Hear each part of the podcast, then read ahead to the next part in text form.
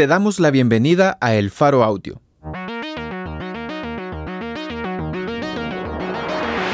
Ahora puedes escuchar nuestros reportajes en el momento que más te convenga. Sigue nuestro canal en tu plataforma de podcast favorita y no te pierdas las historias importantes de Centroamérica.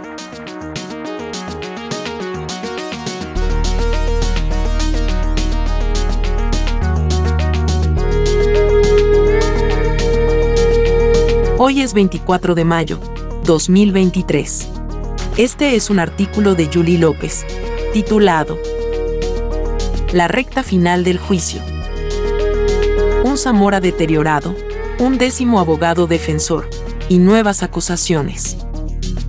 Publicado en elfaro.net.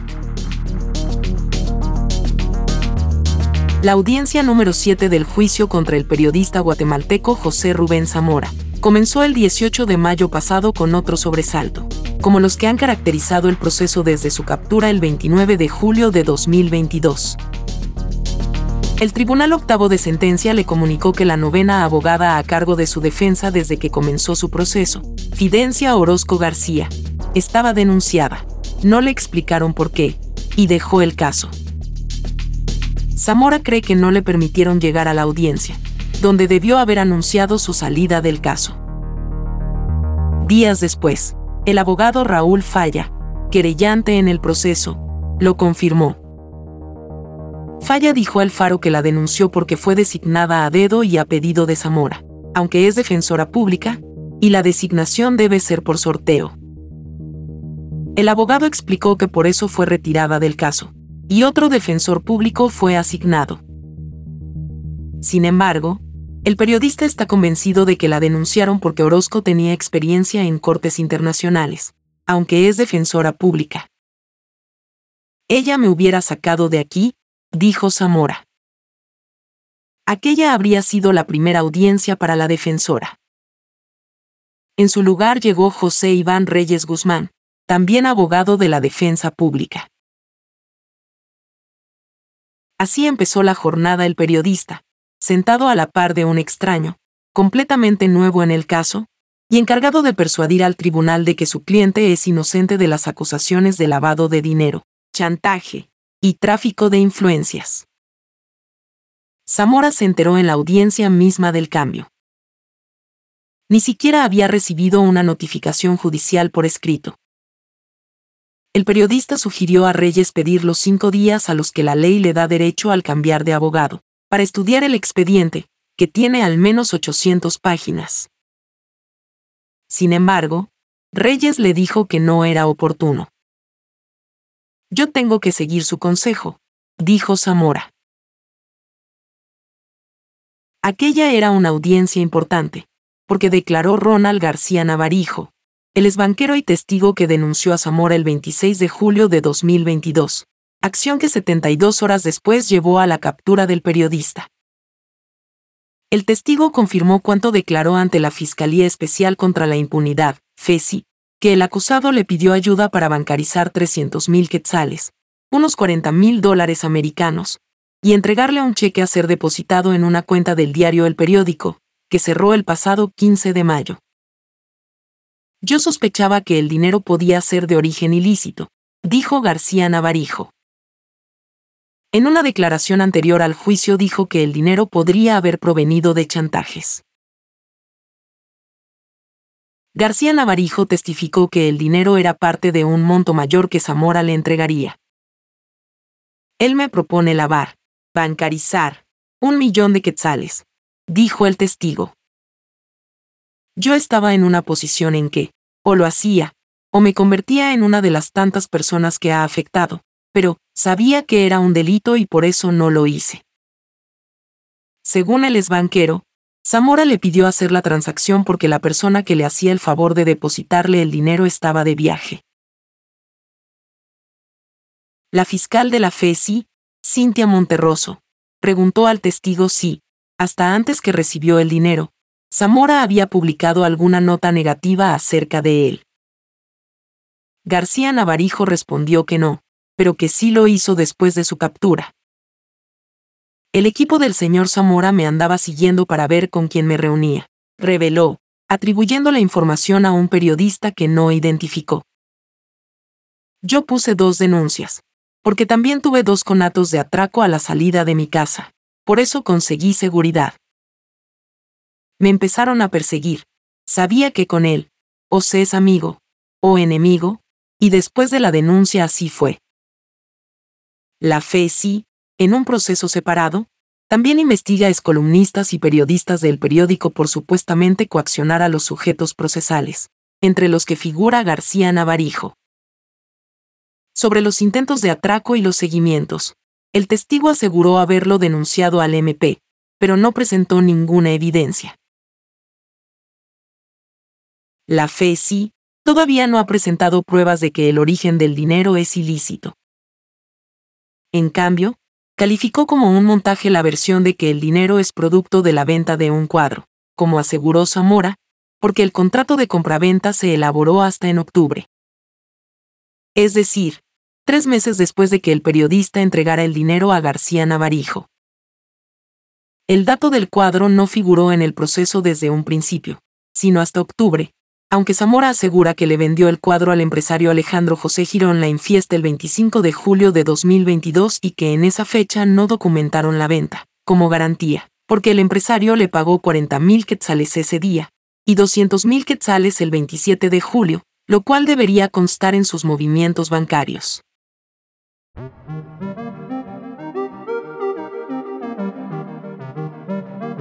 Al final de la audiencia del 18 de mayo, Zamora pidió la intervención del tribunal al quejarse de que su Bartolina, en la cárcel que funciona en la Brigada Militar Mariscal Zavala, en la capital, ha sido objeto de requisas en su ausencia. Oli González, la presidenta del tribunal, le dijo tajantemente que no podía intervenir.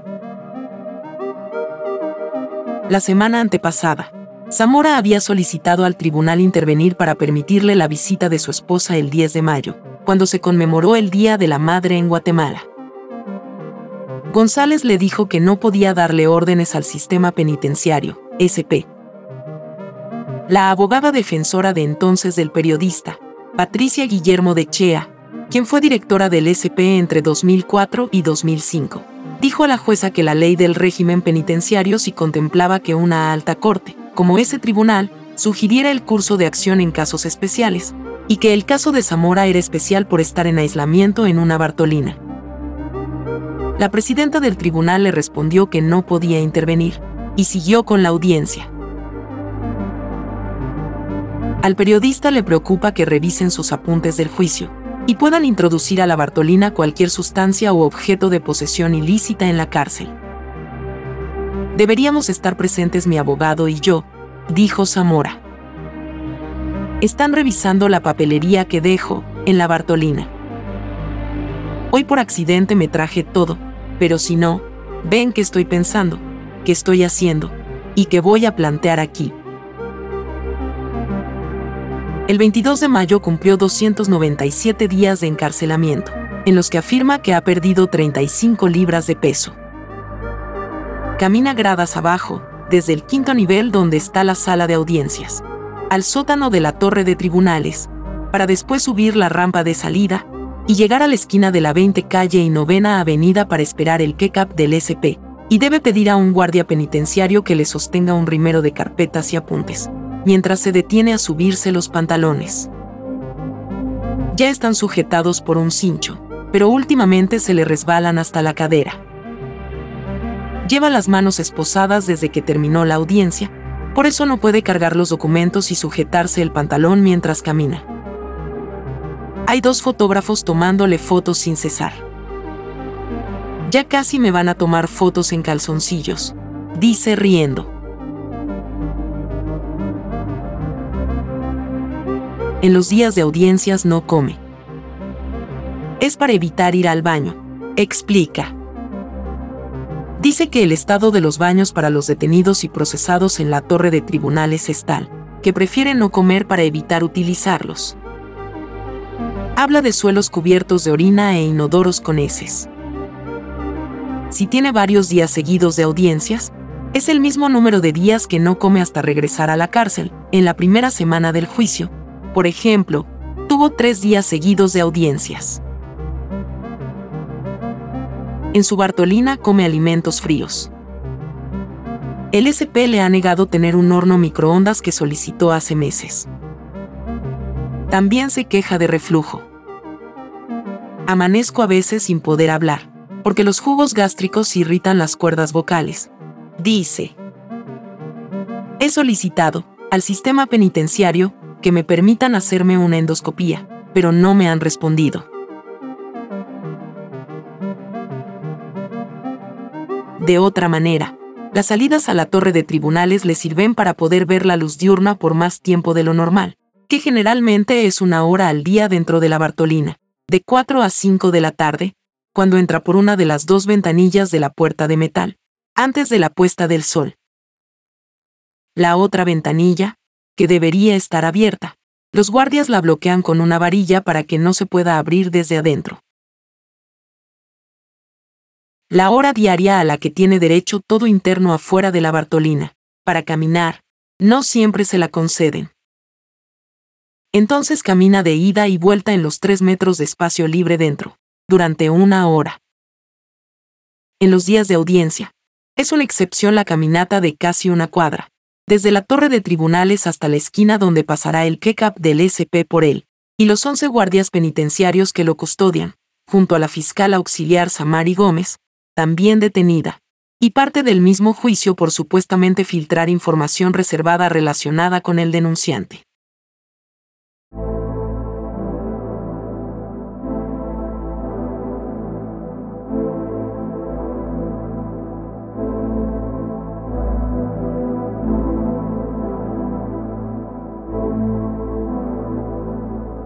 Cristian Ulate, el tercer abogado que tuvo Zamora, entre agosto y octubre, decía que sin pruebas de que el origen del dinero era ilícito, se caía la acusación por lavado, porque no se lava dinero que estaba bancarizado. Se refería que las cintas bancarias que tenían 265 mil quetzales, de los 300 mil quetzales, comprobaban que el dinero provenía de un banco. Los 35 mil quetzales restantes estaban sujetados con hules.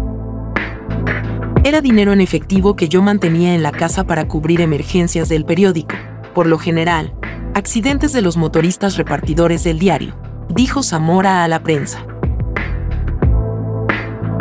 La versión difiere de cuánto declaró en agosto de 2022, cuando Zamora dijo que recibió el dinero de dos empresarios. Ahora declara que fue solo de uno, Girón La Infiesta, quien compró el cuadro. Además, el periódico extendió una factura por servicios publicitarios a la empresa Nijo SA, a la cual García Navarijo llevaba la contabilidad, a cambio del cheque recibido, aunque esa empresa no pagó por esos servicios, sino que le devolvió en forma de cheque a Zamora el dinero en efectivo que le pagaron por el cuadro. Al final, no pudo depositar el cheque porque la cuenta estaba congelada. En el juicio, García Navarijo confirmó que Nijo no recibiría los servicios de publicidad, y que él no estaba enterado de que el dinero venía de la venta de un cuadro. En 2022, la defensa de Zamora argumentó que la elaboración de la factura por servicios publicitarios no constituía un delito, ni era base para la acusación por lavado de dinero. Falla, querellante en el proceso, y representante legal de García Navarijo, señaló que la bancarización del dinero, el hecho de que una parte de los billetes estaba sujetada con cintas bancarias no implicaba que no se hubiera usado para pagar un chantaje. Sin embargo, si comprobaba que su procedencia no era ilícita. García Navarijo dijo que el periodista lo amenazó con publicar información comprometedora acerca de él, si no le cambiaba el efectivo por un cheque. Según la defensa, la única evidencia de esto es el testimonio del exbanquero el testigo aludió a una publicación en el periódico en 2007, acerca de operaciones financieras irregulares del Banco de los Trabajadores.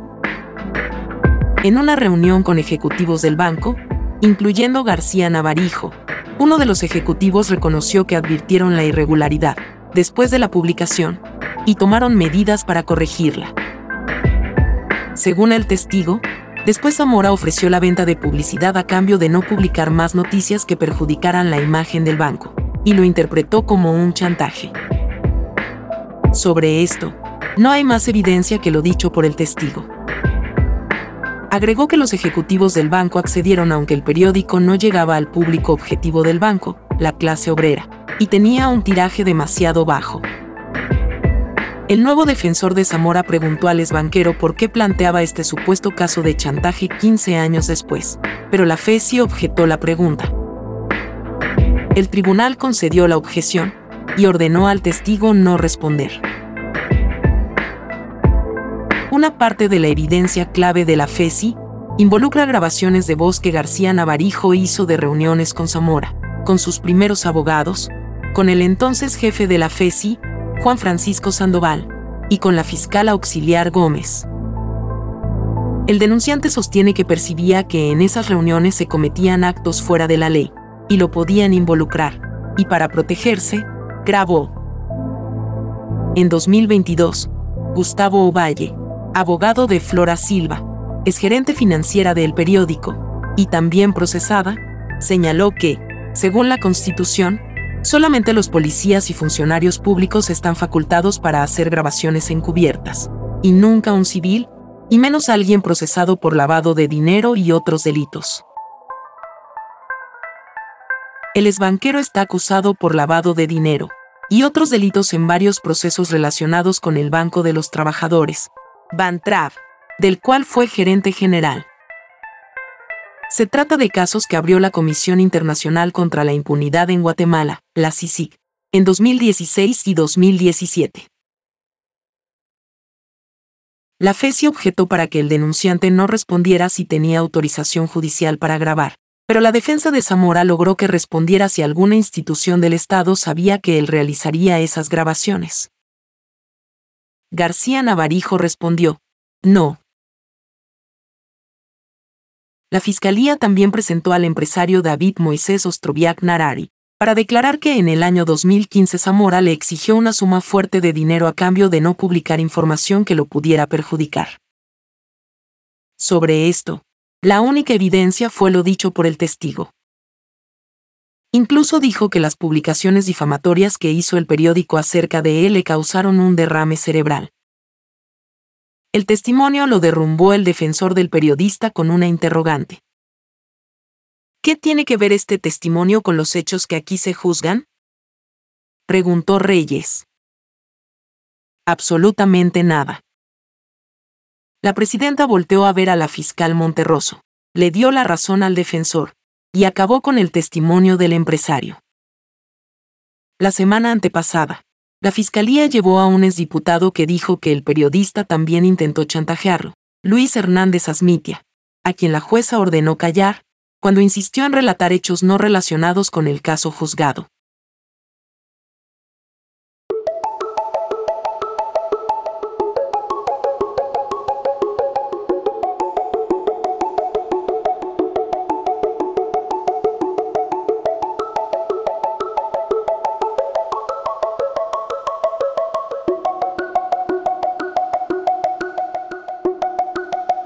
Antes del testimonio del empresario, el exbanquero García Navarijo habló de dos reuniones que sostuvo con el anterior jefe de la FESI, Juan Francisco Sandoval, en casa de Zamora. No recordaba las fechas, pero se presume que fue entre 2020 y 2021, antes de la destitución de Sandoval en julio de 2021. Presuntamente, la información que el periodista usaría contra el denunciante habría sido proporcionada por Sandoval, según el denunciante. Pero ¿por qué García Navarijo y Sandoval se reunieron en casa de Zamora pudiendo reunirse en la FESI? Lo que pasa es que, el denunciante, colapsó en su relación con Sisi, dice Zamora a El Faro, en cuanto a la colaboración que pretendía brindar a la comisión. García Navarijo tenía información excelente, pero él iba contra los protocolos. Antes de dar la información, quería saber dónde iba a vivir, si era en Estados Unidos, que es donde él quería, y qué plata iba a tener para vivir, y no se pudo avanzar. Entonces me fue a buscar para que yo hablara con Juan Francisco sobre los mismos temas, involucramiento de altos funcionarios públicos en lavado de dinero. Entonces le dije, le voy a hablar y, si a él le interesa, Entonces nos reunimos. García Navarijo dijo que él mismo desistió del acuerdo de colaboración con la CICIC porque no tenía acompañamiento de la FESI y no le ofrecían garantías. Sandoval, por su parte, asegura que no hubo tráfico de influencias. A mí, Chepe me llamó a su casa porque tenía una información, y él, García Navarijo, estaba allí, dijo el exfiscal a El Faro en una comunicación electrónica. Al tener conocimiento de quién era, se le pidió que presentara la solicitud a la fiscalía. Eso fue todo lo que pasó. Sandoval niega que fue una reunión concertada, o que fueron varias. La verdad, yo no sabía que él estaría, y si hubiera existido algo irregular, este señor, de plano, hubiera presentado la grabación. Zamora admitió que en una ocasión citó a Sandoval a su casa sin decirle que allí estaba García Navarijo, porque éste llegó a su casa sin anunciarse, antes de que llegara Sandoval. Zamora añadió que el exbanquero llegaba a su casa frecuentemente. En medio de cinco objeciones en fila de la FESI, concedidas por el tribunal, Reyes, el abogado de Zamora, consiguió colar una pregunta a García Navarijo. Usted solicitó las reuniones en la casa de José Rubén Zamora. A lo que el testigo respondió un escueto, sí, solo para decir después, yo no convocaba a las reuniones. García Navarijo también declaró el 18 de mayo pasado que le habían ofrecido facilitarle la salida de Guatemala. No identificó la fecha, pero debía ser antes de la salida de Sandoval, de la FESI y el país, en julio de 2021. Me iban a sacar a través de ACNUR, Oficina del Alto Comisionado de Naciones Unidas para Refugiados, y me reunieron con el señor Jorge Santos de Udefegua, para poder sacarme del país, señaló. UDEFEGUA es la unidad de protección a defensoras y defensoras de derechos humanos en Guatemala.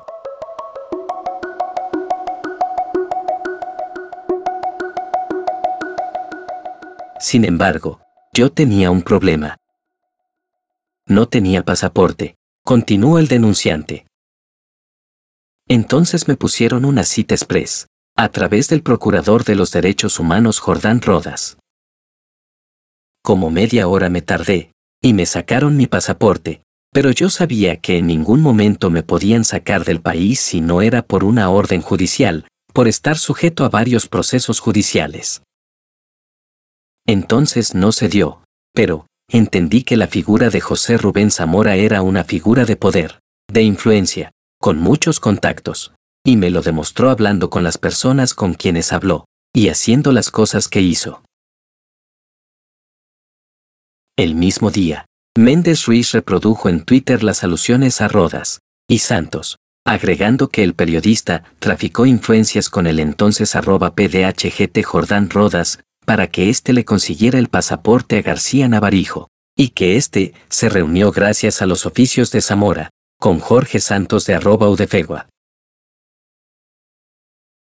En una comunicación electrónica con el Faro, Rodas dijo que el asunto no merecía comentario. Una de las últimas acciones públicas de Rodas, quien dejó la PDH en agosto de 2022, fue acompañar a Zamora en la carceleta de la Torre de Tribunales en sus primeras horas de detenido, entre el 29 y 30 de julio de 2022. En un comunicado de prensa, el mismo 18 de mayo, Udefegua desmintió que Santos se haya reunido con García Navarijo, y enfatizó que ni siquiera lo conoce. Santos, como coordinador de la organización, ha defendido casos de periodistas amenazados y criminalizados, como Zamora. Las revelaciones de García Navarijo incluyeron que denunció ante el MP y Gómez, quien llevaba su caso en la FESI, que sabía que había 250 mil dólares americanos destinados a sobornos para varias personas, incluyendo Yasmín Barrios, presidenta del Tribunal de Mayor Riesgo A. Este tribunal debía conocer un caso donde estaban procesados ejecutivos del Bantrap, incluyendo García Navarijo. El soborno supuestamente perseguía influir en la decisión del tribunal, o en que no conociera el caso. García Navarijo declaró que para el pago de los sobornos lo contactó Yosimar Mejía, a quien identificó como actual candidato a diputado por el Partido de Integración Nacional, PIN, y a quien denunció en la Fiscalía 6. Se presume que se refería a Agencia 6 de la FESI y ante la Procuraduría de Derechos Humanos. El testigo dijo que fue amenazado con ser capturado si no aceptaba participar en las negociaciones de los sobornos. El Faro consultó al PIN por email, mensaje de texto y llamada telefónica a su secretario Henry Castillo acerca de la declaración de García Navarijo, pero hasta el cierre de esta nota no recibió respuesta. El denunciante y la FESI no han revelado más pruebas de sus diferentes acusaciones que el testimonio del propio García Navarijo, según los diferentes defensores del periodista. La mención de la jueza Barrios es llamativa porque es uno de los blancos de la Fundación contra el Terrorismo, FCT, que ha criminalizado a varios operadores de justicia, y surgió a raíz de la condena por genocidio del general Efraín Ríos Monte en 2013, que Barrios dictó. Además, el presidente de la FCT, Ricardo Méndez Ruiz, y otro miembro, Raúl Falla, son querellantes en el caso contra Zamora.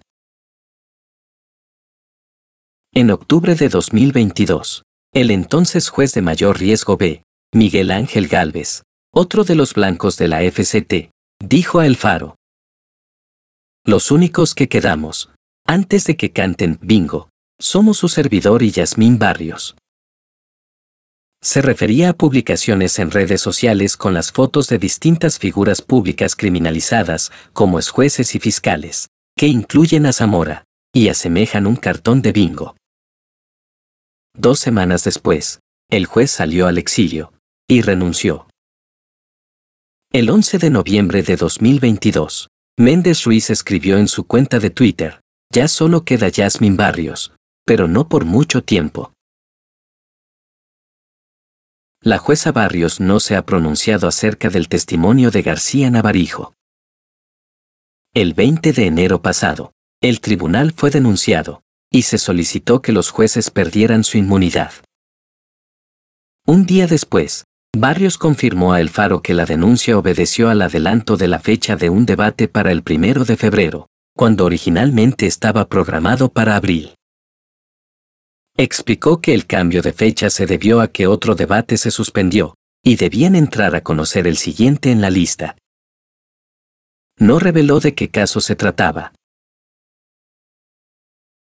En febrero, Rafael Curruchiche, jefe de la FESI, incluido en la lista Engel del Departamento de Estado de los Estados Unidos, reveló que era el proceso Bantrap, un negocio de familia, en el cual se acusó a ejecutivos del Bantrap, incluido García Navarijo, de saquearlo y enriquecerse a costa de los accionistas. La oficina de prensa del organismo judicial confirmó que el Bantrap aparecía como querellante en este caso.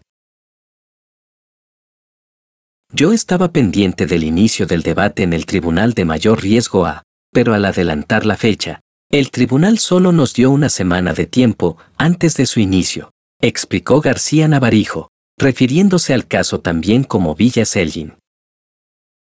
Pusimos objeciones porque no estaríamos preparados para esa fecha, y por eso se recusó al tribunal, que dejó poco tiempo para la fiscalía, que estaba retomando el expediente y no tenía conocimiento completo del caso. Por fiscalía se refiere a la FESI, que lo acusa en este caso, pero también lo tiene de testigo denunciante en el caso Zamora. Curruchiche dijo que en marzo se confirmaría si el caso se trasladaba a otro tribunal. El 21 de mayo pasado, el portavoz del Ministerio Público, MP, Juan Luis Pantaleón, informó a El Faro que el caso se trasladó al Tribunal de Mayor Riesgo B.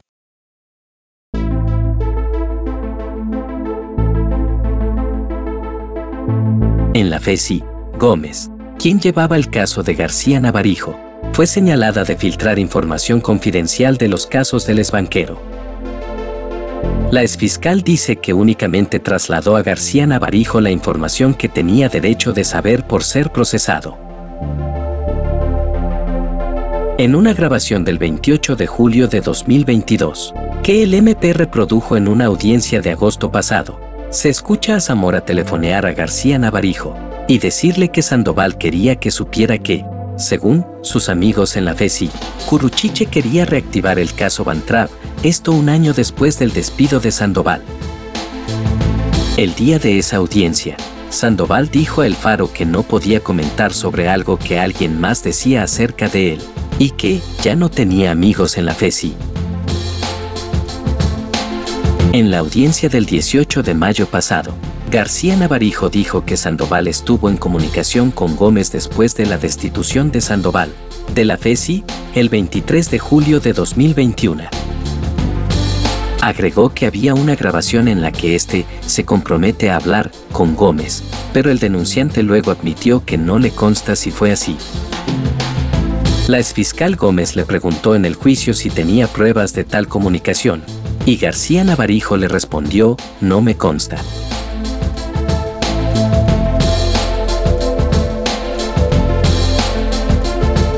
Gómez dijo a El Faro estar convencida de que la capturaron por la persecución criminal contra la administración anterior de la FESI, que comenzó con el despido de Sandoval, y siguió con otros fiscales como ella, que llevaron casos de la CICI, expulsada del país por el gobierno en 2019. Otra razón, para la exfiscal auxiliar, es que el caso de Zamora debía contar con un funcionario público procesado, para que Falla y Méndez pudieran ser querellantes adhesivos en el caso. Ambos han actuado como querellantes en procesos contra varios operadores de justicia que llevaron casos de la CICIG. El artículo 116 del Código Procesal Penal establece que cualquier ciudadano puede ser querellante, en casos contra funcionarios o empleados públicos, no personas particulares, y en delitos de acción pública. El artículo 121 señala que el juez contralor de la investigación es quien aprueba o rechaza, conforme a cuanto establece la ley, a quien solicite ser querellante. Según Falla, Gómez está procesada por los hechos que le imputaron. No es porque nosotros queríamos participar, aseguró. La exfiscal Gómez afirma que, como encargada del caso de García Navarijo hasta julio pasado, también tenía poder de decisión acerca de la inmovilización de una cuenta bancaria del testigo, que contenía 33 millones de quetzales o 4.4 millones de dólares americanos. Ella asegura que no estaba de acuerdo con la devolución del dinero, pero al estar ella capturada y fuera de la fiscalía, esa decisión quedaba en manos de otros funcionarios de la FESI, García Navarijo dijo que Gómez y Sandoval le ofrecieron devolverle el dinero a cambio de información de su caso. Además, admitió que pidió a Zamora interceder con Sandoval para la liberación de los fondos, porque el periodista y el fiscal tenían intereses y objetivos en común, objetivos políticos. Zamora declaró a la prensa que la última vez que el exbanquero lo visitó en su casa fue la última semana de junio de 2022, y le confió que Curruchiche le exigía el 15% del dinero congelado, a cambio de liberarlo. El actual jefe de la FE sí lo negó.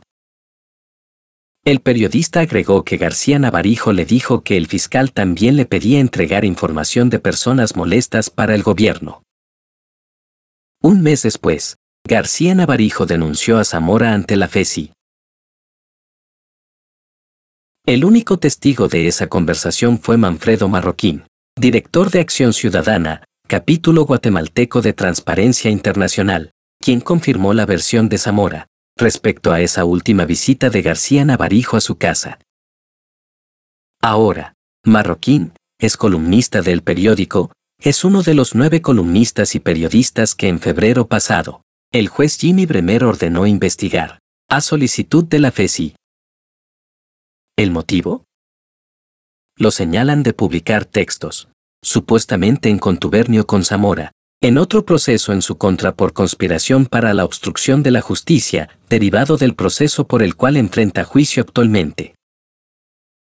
la Fiscalía también señala a los nueve investigados de coaccionar, con sus publicaciones, a los sujetos procesales del caso.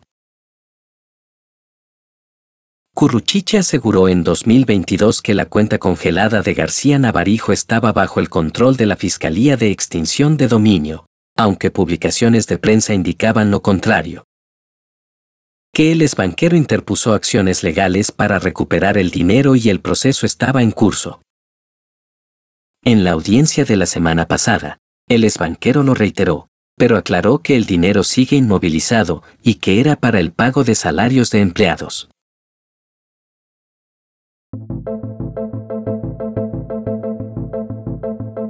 El 22 de mayo, Zamora asistió a la audiencia número 9 del juicio, cuando declaró la supervisora de Gómez, y quien está bajo la autoridad de Monterroso. Falta el testimonio de tres peritos y la sentencia, que podría ser de unos 12 años, si eligen las penas mínimas, o hasta de 35, si eligen las máximas. El periodista, con 66 años cumplidos, aún espera poder denunciar su caso fuera de Guatemala. Espero poder ir a una corte internacional donde encuentre justicia, dijo a la prensa. Por eso quería retener la defensa de Orozco, quien llevó un caso ante la Corte Interamericana de Derechos Humanos en 2017, la denegación de justicia a una niña víctima de violación. Según el periodista, la semana pasada, la fiscalía y los querellantes argumentaron que debían retirarle la defensa pública porque tenía dinero para pagar un abogado privado. Entonces Fidencia, Orozco, logró que llegara una trabajadora social a mi casa y pudiera constatar con mi familia que vendimos carros y lo que pudimos para pagar los gastos del periódico antes de cerrar operaciones 15 de mayo, y aún así nos quedamos cortos por 6 millones de quetzales. 800 mil dólares americanos, explicó el periodista. El 11 de mayo, Zamora había pedido al tribunal prescindir de la abogada Guillermo de Chea, porque ya no podía pagarle sus honorarios. Ahora, con Reyes, le espera la recta final del juicio y más meses o años en una Bartolina. El tribunal que lo juzga es el mismo que condenó a la exjefa de la FESI en Quetzaltenango, Virginia La Parra, a cuatro años de cárcel conmutables por abuso de autoridad, y quien no pudo salir de la cárcel, porque también enfrenta otro proceso, donde también son querellantes los miembros de la FCT. La Parra dice que ambos procesos son infundados. Lo mismo podría ocurrir con Zamora, aun si el tribunal le dicta una pena mínima y conmutable. El juez Bremer lo ligó a proceso en el otro caso por conspiración para obstruir la justicia, y le ordenó prisión preventiva, que se podría prolongar si la FESI lo acusa formalmente, y el juez lo envía a juicio. Oli González, la presidenta del tribunal que lleva el caso de Zamora y Gómez, anunció este 23 de mayo que la próxima audiencia está fijada para el 30 de mayo, cuando la defensa y la fiscalía presentarán sus conclusiones. Después, resta que el tribunal dicte sentencia.